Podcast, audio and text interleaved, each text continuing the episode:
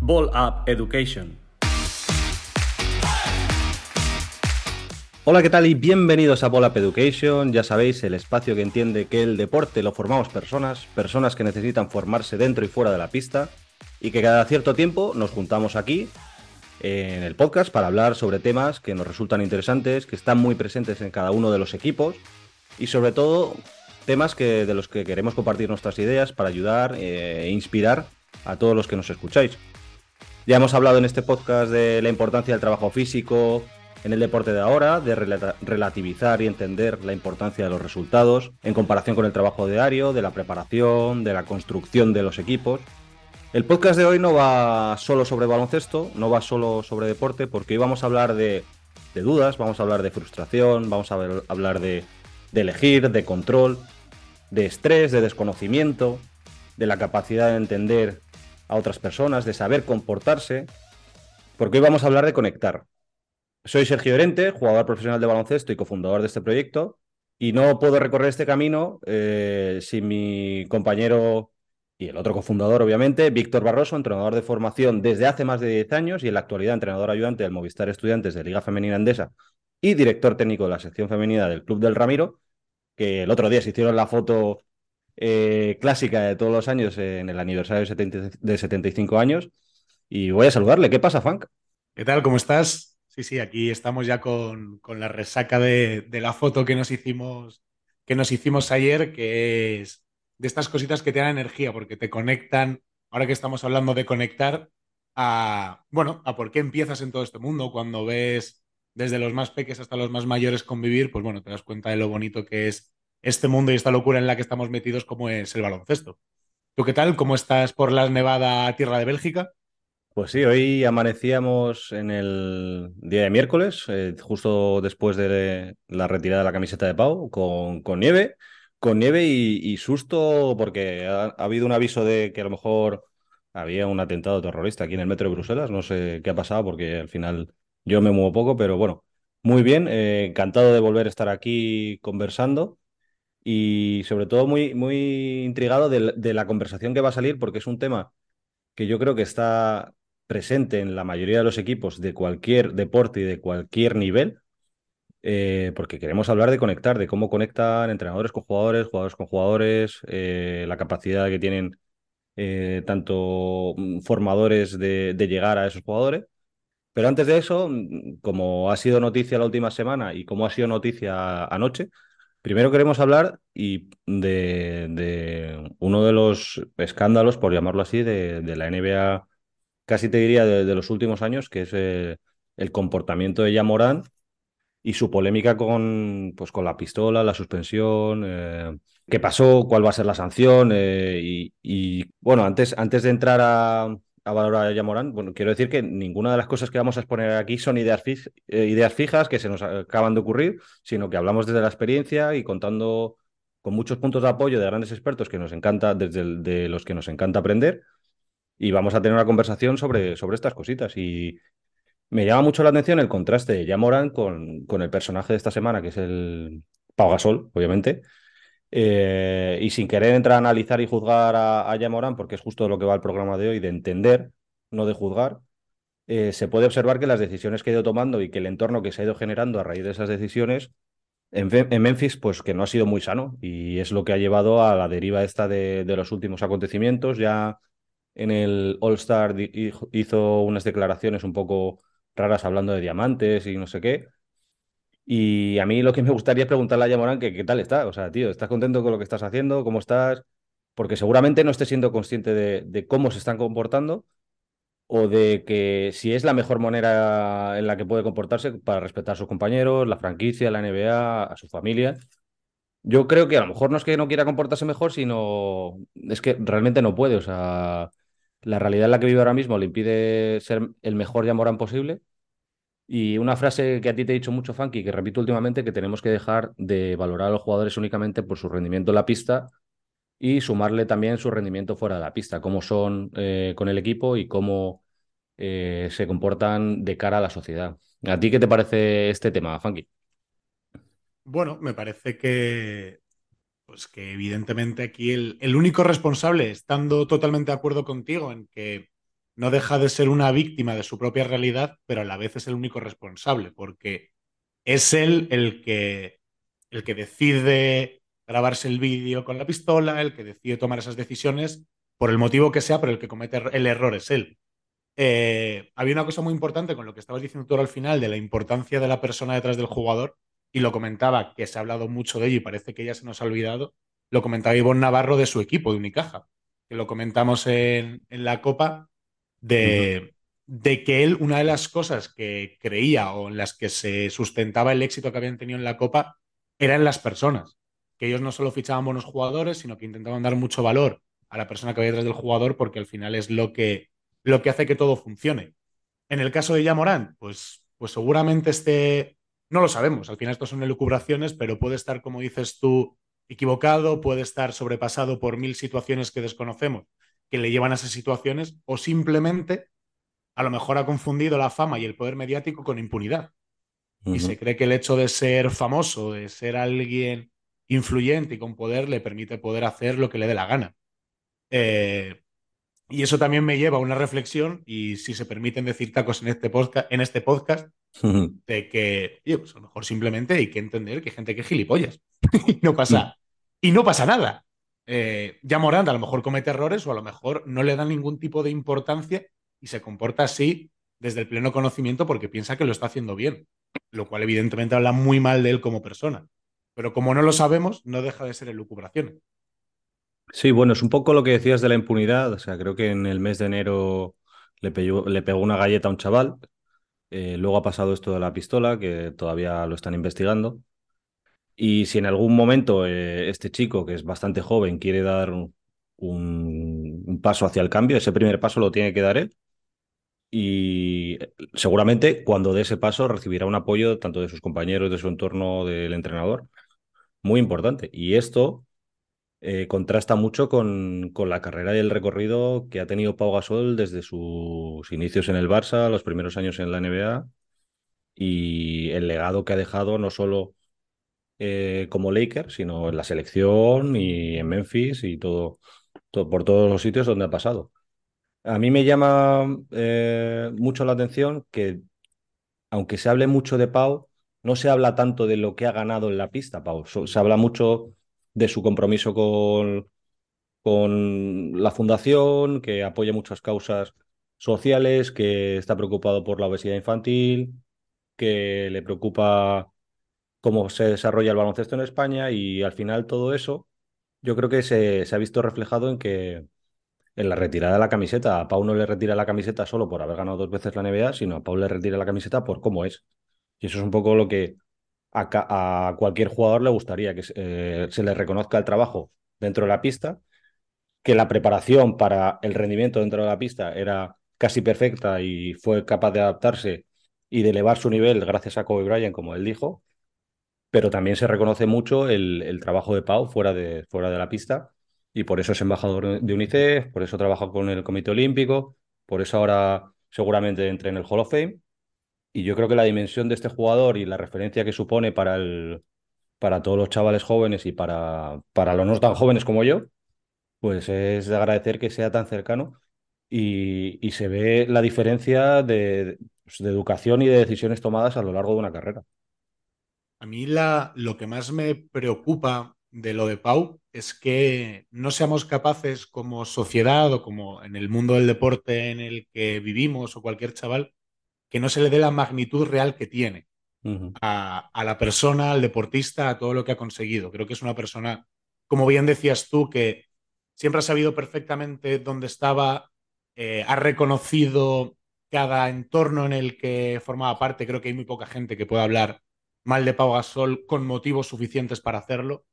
Y, y, creo que es algo fundamental para todas las generaciones, aparte del excelente jugador del extraterrestre, como le llama Andrés Montes, que es y que ha sido, porque es verdad que, que, un jugador con esas capacidades es, vamos, es algo casi irrepetible, pero sobre todo la persona creo que es algo a lo que hay que darle magnitud siempre y que no debe pasar a la historia como se le retiró la, la camiseta al jugador que ganó dos anillos junto a Kobe Bryant. Creo que también tenemos una responsabilidad como sociedad a nivel deportivo de, dar a Paul la importancia que tiene en todo lo demás porque es clave. Y además se ve reflejado en, en el discurso que hace, en el descanso, porque es un agradecimiento eterno a todo y a todos. O sea, es una sensación de que tiene los pies puestos en la tierra y toda la gente que le ha rodeado. O sea, porque habla desde los jefes del club, desde la persona que le ficha, de quien apuesta por él, menciona a sus compañeros, menciona la influencia de Kobe, habla de su familia, de sus hermanos, menciona al público. O sea, es una sensación de no hacer un discurso populista, sino que realmente es una persona que es consciente de toda la gente que rodea eh, una institución como en este caso es Los Ángeles Lakers, que quizá pueda ser una de las marcas deportivas más importantes del planeta. Y, y, ser capaz de formar parte de eso, sentirse un privilegiado y a la vez estar agradecido con todo el mundo, ostras, pues creo que es quizá el extremo opuesto a lo que estamos hablando con Yamorán. Y nos viene muy bien que haya sucedido en la misma semana. Porque, porque es el yin y yang ¿no? de, la, de la situación completamente. Sí, o sea, una de las claves que yo creo que por las que funcionan también los Lakers cuando traspasan a Pau desde Memphis es que conectan muy rápido Kobe, Pau y el entrenador Phil Jackson. Más allá de que ahí hubiera una base con Derek Fisher, estaba eh, Bynum también, estaba luego la Marodom, pero esa, esa conexión tan rápida eh, y yo creo que un poco inesperada para lo que fueron, para lo que era el, fichaje de Pau, eh, supuso un, un, rendimiento mucho mayor en, un periodo más, más corto de tiempo. Pero es que lo que Pau recordaba ayer además de todas las gracias que comentabas tú, Funky, durante el discurso, él lo cerró diciendo que su única misión era, o la misión que tenía a partir de ahora es que seguir intentando que el mundo sea un sitio mejor. Y recordaba que Pau, que mm, para, para él dos cosas muy importantes son la, humildad y la amabilidad, y que esos han estado siempre con él y siempre van a estar con él. Pau entiende, yo creo, su capacidad de, de inspirar y de impactar a la sociedad aún retirado y estoy muy contento como jugador de, pues de jugar a su deporte y de poder mirarme en él para, para ser mejor jugador y mejor compañero en, la situación que estoy ahora o en los años que me queden jugando. Y Funky, si no te dice, si no te apetece comentar nada más, pasamos a, hablar un poco del tema que tenemos preparado hoy. Vamos a por ello, que es clave y, troncal en el mundo este en el que vivimos. Vamos a por ello.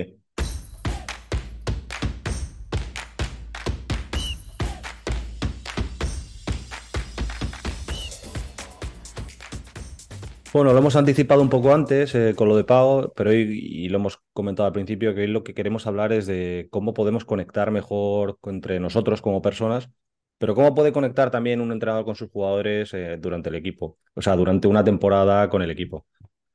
Em, el primer paso para esto, eh, que lo hemos hablado muchas veces, es elegir querer conectar con tus jugadores, elegir querer conocer a tus jugadores.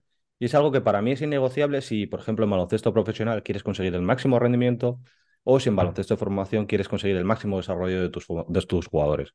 Lo segundo que es muy importante es aceptar que la información que estás recibiendo cuando decides conocer a tus jugadores, es la información que ellos te dan porque es lo que ellos están viviendo. Eh, es muy importante no pensar que este chico se ha montado una película o esta jugadora me cuenta esto, pero no es verdad, porque esto no va de cómo el entrenador ve eh, la situación y cómo actuaría ese entrenador en una situación. Va de ponerse la piel del otro, eh, identificar de manera conjunta qué opciones tiene cada jugador para, para mejorar esa, esa situación y a partir de ahí pues construir. Hay muchas veces que los entrenadores no van a ser capaces de manejar solo la información que les llega de sus jugadores, pero yo creo que es muy importante entender en, primera instancia dónde están nuestros jugadores y para eso Teresa Weisman, en uno de los podcasts que escucho mucho, que se llama Coaching Culture, proponía eh, cuatro ideas principales para la empatía, que es como el primer paso para querer conocer a tus jugadores, que es la capacidad de, captar la perspectiva de, la otra persona, del jugador en este caso, no juzgar, difícil en una sociedad en la que nos gusta tanto opinar y juzgar. Reconocer por las emociones que la que está pasando y, bueno, devolver el feedback al jugador. Eh, yo creo que los entrenadores eh, tienen una capacidad increíble de inspirar. Y la primero que te quiero preguntar, Funky, es sobre el primer punto. ¿Cómo puede un entrenador llegar a ver dónde están nuestros jugadores y cómo se sienten los jugadores? Eh, A ver por dónde, a ver por dónde empezamos con todo esto. Creo que, creo que esto es la base de todo y creo que es lo más difícil. Creo que... Y también es un poco por lo que nace este proyecto en su momento, ¿no? Porque baloncesto cualquier persona puede aprender, ¿no? Todos en un momento determinado puede, eh, puedes enseñar qué es un bloque directo, puedes enseñar qué es cualquier situación, pero la clave es conectar personas, ¿no? Y cómo relacionarnos con las personas. Eh, bueno, creo que estamos ante, ante quizá el reto más grande como formadores y vuelvo a la parte primera del programa, porque tú como entrenador a lo mejor te encuentras en un equipo con Pau Gasol y con Y tienes que ser capaz de hacer que esas personas interconecten, trabajen juntas, funcionen juntas y tú tienes que ser capaz de dotar a cada uno de la realidad para que se desarrolle, para entenderle, para empatizar con él y buscar su mejor versión, porque esa es nuestra responsabilidad como entrenadores, que es sacar el máximo rendimiento a cada uno.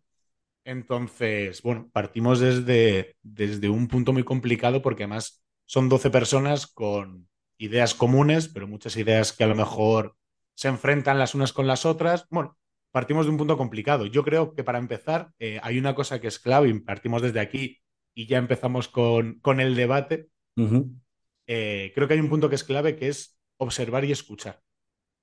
Y creo que como entrenadores lo hacemos muchísimo menos de lo que deberíamos. Creo que, y seguro que a ti te ha pasado cuando tienes conversaciones con entrenadores, eh, te preguntan, das tu opinión, pero siempre el entrenador tiene que, que sentenciar de manera final. Siempre, no, pero esto es por esto, esto va por aquí, esto es así, entiende esto de esta manera. Y creo que es muy importante, pues eso, el, el no adoctrinar, el que muchas veces es importante simplemente escuchar, tomarle el pulso a, a la realidad y a partir de ahí, con esa información, también como entrenadores, digerirla y buscar la mejor manera para sacarle el rendimiento a esa información. No siempre hay que tener la razón, la última palabra o, o esa capacidad de sentar cátedra permanentemente. Yo creo que he tenido pocas charlas con entrenadores sobre algo que no sea, que no, que no llevara dentro de la conversación algo de baloncesto. Eh, charla de persona a persona, eh, y fíjate que llevo años jugando. Algunos, eh, o lo, hemos intentado, hablar para conocernos, pero siempre al final deriva un poco en baloncesto. Y yo creo que hay algo muy importante para los entrenadores, que es que cuando detectan un comportamiento anómalo, diferente en un jugador, y quieren saber de verdad qué, qué sucede con él, que no se queden so- solamente en preguntar qué tal estás. Yo recomiendo al entrenador que profundice, que no, que no se quede en la primera capa y que con la primera capa empiece a hacer suposiciones de lo que yo creo que le viene bien a este jugador o lo que yo creo que haría si yo fuese ese jugador, porque al final eh, necesitas, yo creo, una información realmente veraz para saber qué puedes hacer. Y cuando un jugador te viene a hablar con un problema, muchas veces la mejor solución a, esa conversación es eh, decirle, oye, pues no sé qué decirte ahora mismo, me alegra que me lo hayas contado y entre los dos vamos a buscar las mejores soluciones o vamos a ver en qué puedes empezar a trabajar ya para salir de esta situación. Eh, también para que el jugador se vea capaz de que, que aunque tenga un problema y que entiende su problema, él, tiene mucho control sobre la situación, que no es un algo que, un tsunami que no puede parar. Y por eso yo creo que la, ser empático como entrenador es muy importante, pero también tiene que haber un puntito de responsabili- responsabilidad individual que, que tú le das al jugador sobre su situación. Me pasaste el otro día eh, por Insta eh, una situación de tiempo muerto de Sito Alonso que era exactamente esto. Sito le decía al jugador, oye, confío en ti, eh, sé lo que, lo que te está pasando hoy en el partido, pero también necesito que me des lo que me das siempre, que lo puedes hacer. Pues es un jugador que lo está pasando mal en el partido porque no le salen las cosas, no consigue meterse en el partido. Sito lo detecta, Sito lo entiende y Sito le da una manera de cómo puede volver a ayudar a su equipo en, en algo que es, pues lo que sea, no sé, no, no, no importa, o sea, puede ser eh, subiendo el nivel de energía o bloqueando mejor o haciendo mejores lecturas. Entonces, eh, como jugador también me ha pasado. Yo para conectar con compañeros a veces eh, necesito entender muy bien dónde está mi compañero. No siempre se puede comunicarse con ellos de la misma manera. Porque tengo que valorar si el entrenador le ha dicho muchas cosas. A lo mejor yo me tengo que apartar y no decir nada. Si está en una racha, hacer las cosas bien y a lo mejor está más receptivo. O al revés, está en una racha negativa y a lo mejor necesita que le deje un poco de espacio. Si ha venido del entrenamiento cansado por la razón que sea. Eh, si es algo que ya le he comunicado de una manera y no está funcionando, a lo mejor tengo que buscar otra. O si ha venido a hablar conmigo, que esta es otra de las opciones. A veces, y lo decimos mucho, eh, es bueno ir a conectar tú si tienes un problema o si tienes un contratiempo. Y como decías tú, yo creo que no sé si es una tendencia, y esto te quería preguntar, que si es un, comportamiento que se repite mucho, Funky, tú lo conocerás mejor, eh, de que cuando, sobre todo cuando un entrenador no tiene toda la información necesaria, a lo mejor un jugador se deja llevar o no se esfuerza como siempre, o no anima a sus compañeros, o no compra tu mensaje eh, y lo cuestiona, lo cuestiona delante del equipo. Entrenador, pues como decías tú, a veces tiende a contarse a sí mismo una historia que explique por qué ahora este jugador está actuando así y él solo contesta a, interrogantes, como para rellenar espacios en blanco en su cabeza y hacerse, hacer una historia que tenga sentido en su cabeza. Y si sucede esto, es algo peligroso, porque asumir que esto pasa sin saber la verdad realmente te va a llevar a, a equivocarte seguramente. Empezamos a construir, como decía antes, las suposiciones sobre el jugador y en vez de realmente querer conocer qué es lo que pasa. Y hacemos una cosa que,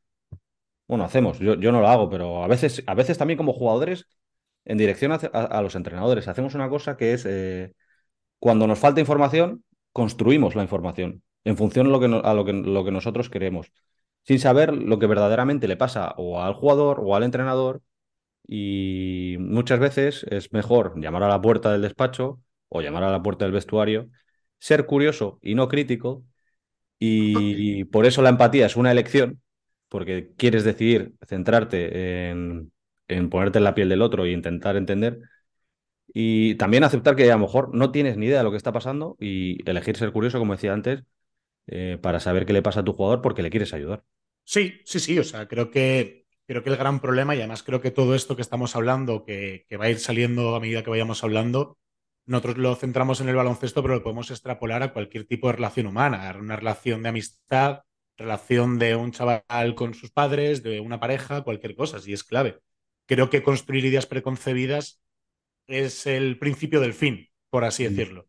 Una relación entre dos personas muere en el momento en el que alguien construye una realidad a partir de lo que él cree que está pasando y no a través de ser capaces de parar, observar desde fuera, tomar un poquito de distancia y realmente analizar si lo que está pasando es así o si es que yo me he creado una idea en mi cabeza y eso va permanentemente relacionado con los pensamientos estáticos.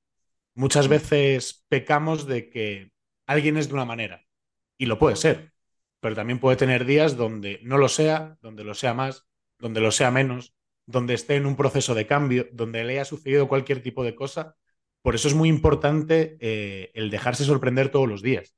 El que cuando veamos algún comportamiento parecido pero no igual tengamos esa curiosidad, como decías tú, de saber por qué. cuando veamos que alguien tiene un comportamiento completamente distinto, tengamos esa curiosidad por saber qué, pero sin tampoco alarmarnos ni darle demasiada importancia a las cosas. Creo que tenemos que estar atentos a lo que sucede, pero dándole la importancia justa, porque si no, ante cualquier situación eh, estaríamos dando bandazos de un sitio a otro, de ahora por qué pasa esto, ahora por qué pasa lo otro. Pero sí que es importante eso, en lo que decías tú, el buscar esa empatía, el conectar, el dejarse sorprender y darle valor a la realidad, tomarle el pulso a lo que está sucediendo y no llegar desde casa con la idea de, no, como Menganito jugó poco el otro día y hoy ha empezado el entrenamiento más serio, pues seguro que está enfadado. Eh, y esto, claro, a partir de ahí, que puede ser, pero no lo sabes del todo. Entonces, tampoco puedes llegar con la idea de, va a venir así por esto bueno, vamos a ver hacia dónde nos lleva el camino, ¿no? Por eso también lo que hablamos al principio de la importancia de observar y escuchar, no solo de querer ir con las respuestas siempre. Y para eso hay una cosa que es muy importante, que creo que es también ser capaces de, generar un contexto de confort y de compromiso. donde, porque creo que los hábitos también se contagian. O sea, un espacio de naturalidad donde Tú hablabas de ser curioso, pero yo creo que también es importante tener ese espacio donde la otra persona vea que estás disponible. Y que elija si quiere o no quiere hablarlo, porque a lo mejor hay cosas que, oye, simplemente con tiempo, con un poquito de espacio o distancia, también se solucionan. No hay que intervenir en todos los problemas, pero sí que generar esa sensación de, oye, que, que estoy aquí contigo, que si quieres hablar, hablamos, pero si tenemos que estar sentados media hora el uno al lado del otro, para adelante también, y si lo que tenemos que hacer, como hablábamos también en algún caso, es que tú te pongas a tirar y yo a rebotearte para que tu mente cambie, para adelante también. Entonces, creo que todo eso también, también se contagia y que esas cosas pequeñitas, invisibles o que parece que no tienen valor, son realmente lo que construyen un entorno sano. Pensándolo un poco así, mirando hacia atrás, yo he escuchado mucho más a mis entrenadores que mis entrenadores a mí, lo cual también es normal, porque al final el entrenador es el líder del grupo, es la persona que habla para todos y es eh, el tiempo que nosotros con los jugadores invertimos en escuchar al entrenador es menor que el tiempo que tendría que, invertir él en escucharnos a todos. Pero, ¿cuántas veces que un entrenador va a hablar con un jugador quiere escuchar? Que lo decías tú antes. Pues no lo sé. Eh, hay algunos entrenadores que sí que son muy buenos en eso y hay otros entrenadores que lo hacen porque como una performance, o sea, porque toca hacerlo, porque he detectado algo y yo creo que a lo mejor puede servir, pero realmente no están escuchando o a lo mejor no están asimilando no están entendiendo la información de la manera que el jugador se la está dando. Y lo que quieren muchas veces, porque a mí me ha pasado como jugador y porque a mí también eh, me ha pasado como jugador veterano para jugador joven, y yo creo que es una cosa que he aprendido este año, le queremos contar, eh, y lo digo porque yo lo he hecho, cuatro ideas mágicas que le van a arreglar el problema o que le van a apuntar en la dirección que, el jugador necesita en este caso. Que seguramente sea verdad, pero al final la conversación va de escucharle tú a él porque está pasando por una, por una situación en la que o es nueva o no se siente cómodo, o no sabe cómo, se siente desbordado, eh, no sabe cómo afrontar este nuevo reto. Eh, lo que necesita, yo creo, el jugador que pasa por una fase así, porque el reto puede ser que a lo mejor ha encadenado cinco partidos muy buenos y le, y le viene un sexto y no sabe cómo afrontarlo para intentar seguir manteniendo el nivel. Y le ve raro esa semana y realmente no sabes qué le pasa porque viene de jugar cinco partidos buenos y tú dices, si está jugando bien, ¿por qué está así? Bueno, pues porque a lo mejor tiene eso dentro. Entonces, por eso es bueno ir a hablar con, de verdad con los jugadores. El jugador necesita que le preguntes más y lo que necesita el entrenador es preguntar más para entender de verdad al jugador y para que el jugador sienta que le entiendes. O sea, un jugador que se siente comprendido, que se siente arropado, que se siente respaldado. Es un jugador que va a generar un vínculo de confianza muy fuerte. Y ese vínculo de confianza tan fuerte generado, que lo hemos hablado muchas veces, va a permitir al entrenador apretar incluso un poquito más. Aquí no hablamos de que, cuando un jugador tenga un problema, ahora le, pido menos o rebajo la demanda. No, no. Si el jugador tiene un problema, hay que saber que, cuál es el problema para saber abordarlo. No porque tiene un problema, entonces le pido menos. Porque a lo mejor el problema es que le estás pidiendo poco y necesita que le pidas más. Entonces, una vez saber cómo, cómo, abordarlo, perdona, y saber cómo abordarlo con esa persona, porque es un individuo. Eso es. Porque ese jugador no tiene nada que ver con los 11 de jugadores de, que completan el equipo. Que además hay una cosa que sí que es verdad que va que corre en nuestra contra y es el hecho de que como a todos los integrantes de un equipo lo que sucede en el equipo les importa, eh, queremos solucionar las cosas ya. y, y, muchas veces también hay que tener ese espacio de pues, lo que hablamos, de escuchar y también de darle tiempo. Hay cosas que no necesitan intervención. Si alguien está como comentabas tú, pues a lo mejor está bloqueado y lo quiere hablar genial, pero a lo mejor lo que necesita es espacio y tener un mal día. Y no pasa nada. Y un entrenador tiene que, tiene que ser exigente, tiene que exigir al que está bien y al que está mal anímicamente, porque es el compromiso con el equipo, pero tiene que ser capaz de entender que alguien que está pasando a lo mejor por un bache, lo que necesita es tiempo. Entenderle, entender por qué está en ese bache, pero darle tiempo, no querer que hay un problema y este problema hay que solucionarlo ya. Bueno, habrá problemas que se pueden solucionar ya y hay problemas que a lo mejor no. La clave es conocer el problema, conocer a la persona y saber cómo abordar el problema para con esa persona. No querer solucionarlo ya, porque no hay una pastilla mágica que te quita el dolor de cabeza. No, no, ni pastillas que solucionen el problema y no todo el mundo es igual de valiente, o sea, para contar sus problemas. Lo que sí tiene que trabajar el entrenador es por crear un ambiente en el que el jugador tenga la libertad y quiera conectar con él para contarle lo que le está pasando. Y para mí esa es la clave, que muchas veces, muchas veces hablo de muchas, muchas, muchas veces, el entrenador tiene que convertirse en mentor. Y hablo de baloncesto de formación y hablo de baloncesto profesional. Hay muchos equipos que en diferentes momentos de la temporada necesitan a una figura más cercana al mentor que le comprenda, que comprenda, incluso que comprenda al grupo de manera colectiva, que sepa qué teclas tiene que tocar en este momento, más que cambiar unos sistemas, cambiar unas reglas defensivas, cambiar los roles, cambiar las rotaciones. Esa es la clave de, de la buena gestión y, generación de, equipos y de grupos que merecen la pena estar. Que las relaciones y la conectividad que se genera y que favorece el entrenador por el ambiente que genera, por la cultura que, incluso que a veces eh, la cultura del club ayuda mucho, y se basa básicamente en eso, en, querer entender, elegir, querer entender a todo el mundo sin juzgar, sin opinar, eh, sobre todo cuando no lo conocemos. Y mm, porque hay muchos jugadores jóvenes que a veces se comportan de una manera, eh, bueno, jóvenes y no tan jóvenes, profesionales, que se comportan de una manera que pensamos que está mal, que creemos que puedes mejorable, pero es que no son capaces de, comportarse mejor porque están presionados por el agente, o en una mala racha, o tienen problemas con su novia, eh, un familiar ha pasado algo. Y si el entrenador no tiene esa información, va a meter la pata continuamente.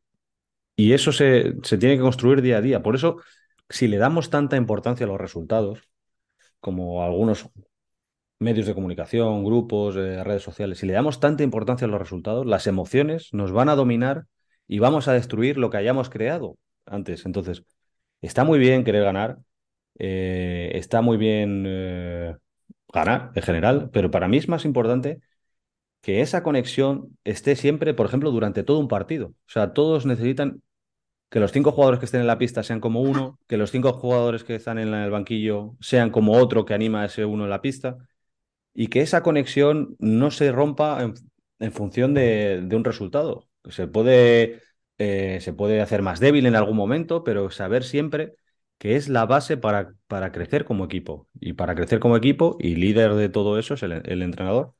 Y bueno, el entrenador ayudante, que yo creo que tu, puesto funky, por ejemplo, en, en el Movistar de chicas es, es, muy importante, sobre todo para estabilizar esa relación y que fluya la energía en todas las direcciones, ¿no? Sí, sí, sí. Además es, tal cual. Creo que ya no solo del entrenador, del entrenador ayudante, creo que es responsabilidad de todos los integrantes de un colectivo el querer construir en pos de ese colectivo. También hay una cosa que es importante, estamos hablando todo el rato de cuando aparecen problemas, cuando surge una situación, de tener información, pero yo voy incluso a un punto antes y es que hay que entender, o en el caso de los entrenadores o en el caso de un jugador para con sus compañeros, que a lo mejor hay gente que entiende la realidad, la vida o las cosas por educación, por lo que sea, de una manera completamente distinta a como lo entendemos nosotros. Y es algo con lo que también hay que lidiar. Y poníamos el ejemplo, que lo comenté antes un poco por encima, modo de chascarrillo, pero se puede dar, de que yo estoy convencido que en un vestuario, si conviven ya Morant y Pau Gasol, eh, son extremos opuestos y tienen que aprender a convivir juntos, a trabajar juntos y de la mano. Y lo que no podemos pretender como entrenadores o como compañeros es que la gente sea o vea la realidad como nosotros queremos que la vea. Y eso es otro factor fundamental en, cualquier realidad social o en cualquier grupo. El hecho de que tú y yo podemos tener opiniones distintas, pero tenemos que ir de la mano. Entonces, para eso lo más importante es respetarnos y entender la postura del otro. No, no porque alguien, y además yo siempre pongo el mismo ejemplo, me parece un ejemplo bastante claro. Si alguien no es cariñoso o no es una persona que dé besos o abrazos o cosas así, porque no lo haga, no es que no sea cariñoso, a lo mejor no lo muestra el cariño de esa manera. Y tú no puedes esperar a que lo haga. Pero si de repente ves que tiene un gesto de otra manera, también hay que valorárselo, es entender, pues lo que estamos diciendo, la realidad de las personas. Y entender que como entrenadores tenemos la capacidad de influir, pero no de cambiar. O sea, no somos dioses, ni somos magos, ni nada por el estilo. Podemos influir, podemos, como decías tú antes, en ese papel de mentores, podemos enseñar otro tipo de realidades y que sea el jugador el que elija y diga, ostras, no me había planteado esto de esta manera, me gusta más, lo voy a cambiar. pero no podemos imponerlo ni sobre todo pretender que la gente vea la realidad como nosotros queremos que la vea, porque es imposible y ese es el error de base para, para con un grupo. Bueno, cuando hablamos de mentor no hablamos de padre, o sea, mentor es eh, alguien que inspira, que enseña un poco la dirección correcta. Y me ha gustado mucho el ejemplo de, de Pau y Morant, porque sería un reto para los dos intentar conocerse bien el uno al otro para saber cómo pueden mezclar de la mejor manera para, para el grupo. Yo como base es un trabajo que intento hacer desde el principio de temporada, intentar conocer bien a la persona. Creo que tengo soy un gran observador, me gusta observar cómo se comporta la gente y me gusta preguntar, soy curioso. Siempre he querido ser detective, aquí me confieso.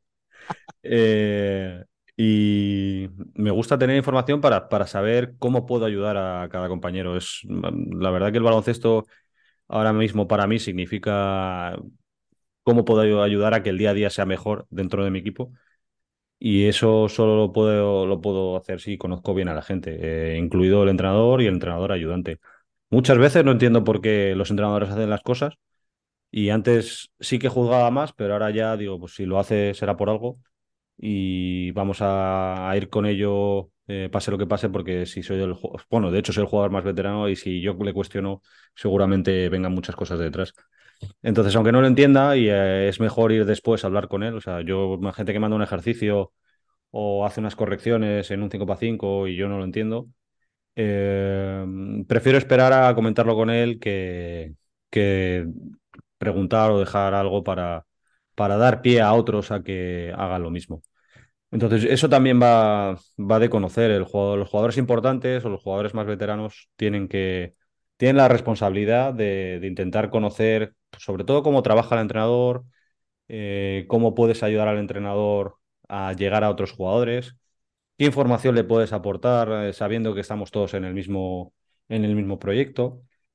Y, bueno, yo creo que eso es algo que, con los años lo vas, entendiendo mejor y, hay una cosa que te quería preguntar, Funky, y te lo pregunto así de sorpresa porque no me acabo de acordar y no lo, no lo habíamos preparado, pero se habla mucho del nivel de activación y de niveles de tal y de cual. Y a mí me interesa mucho el, el, nivel de implicación.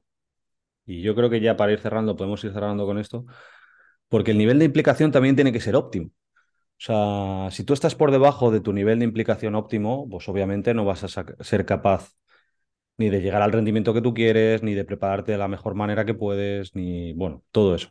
Pero si tu nivel de implicación sobrepasa el óptimo y te preocupas por más cosas de las que en ese momento te tocan o de las que por tu rol te tocan o por las que pues en ese equipo te toca, tu rendimiento va a bajar. Y esto lo pensaba hoy porque yo durante esta temporada he tenido un nivel de implicación muy alto al principio y seguramente me, estaba equivocando y yo creo que había que dejar espacio a las, demás personas del grupo a ocupar esos, esos espacios que, que, yo estaba intentando ocupar por responsabilidad, no por, por querer ayudar, por querer hacer las cosas bien.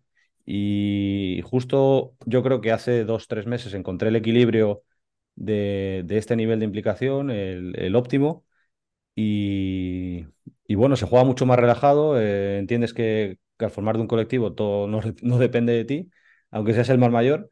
Y bueno, no sé qué te parece esta idea, yo, se me ha ocurrido hoy. Sí, sí, sí, estoy, estoy muy de acuerdo. Yo tenía un compañero que, que, además la podemos extrapolar a lo que estamos hablando, que decía, y es una frase que me gusta mucho, que es que el exceso de análisis produce parálisis. Sí. Pues, pues esto va un poco en, en, esa línea, ¿no? En el momento en el que quieres llevarlo todo controlado, quieres llegar a todo, pues es como hemos hablado muchas veces, ¿no? Es como pues querer ponerle puertas al campo, cualquier, sí. cualquier símil parecido que le queramos poner. Eh, y es así, o sea, creo que tener la implicación por debajo de lo necesario es malo, pero tenerla por encima también por lo que estamos hablando.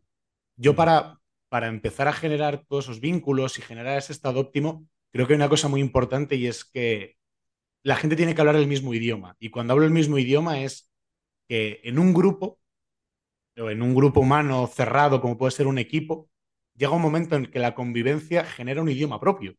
Sí.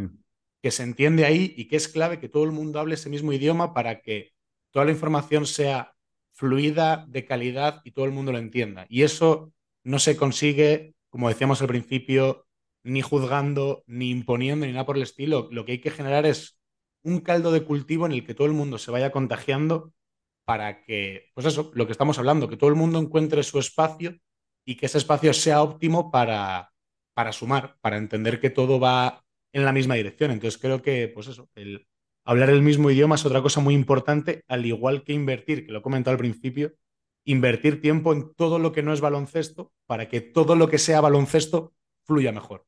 Y todo lo que no es baloncesto es, que además lo hemos hablado un montón de veces aquí en el podcast, desde un saludo, desde llegar antes, desde la forma en la que me expreso con palabras y con gestos para con el resto de las personas. Bueno, el cuidar todas esas cosas, el estar antes, el preguntar qué tal, el dejar que la gente te sorprenda, pues todo eso, si todo el mundo se va contagiando de esos hábitos, hará que, que todo sea mucho más sencillo, porque permitirá que Pau y Morán convivan y se acaben entendiendo, permitirá que el entrenador cuando aparezca un problema sea capaz de entender por dónde pueden ir los tiros y dejar que el, que el jugador tenga la naturalidad de expresarlo si considera que lo tiene que hacer. Bueno, creo que, que generar esa sensación de naturalidad es muy importante para, bueno, para todo lo que pueda venir después.